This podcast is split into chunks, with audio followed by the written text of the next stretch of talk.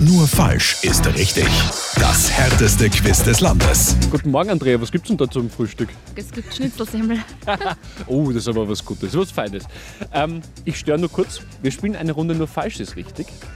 30 Sekunden lang stelle ich dir Fragen und du antwortest absichtlich falsch. Das klingt jetzt einfach. Wirklich? Ich muss absichtlich falsch. Endlich darfst du alles falsch machen und zwar so richtig voll falsch. Okay. Okay, legen wir los. Aus welcher Stadt kommen die Linzer Augen? Aus Wien. Wie viele Steine müssen bei vier gewinnt in einer Reihe sein? Fünf. Nach wem ist der Napoleon-Komplex benannt? Noch Matteo. In Deutschland sagt man Sahne, bei uns heißt das.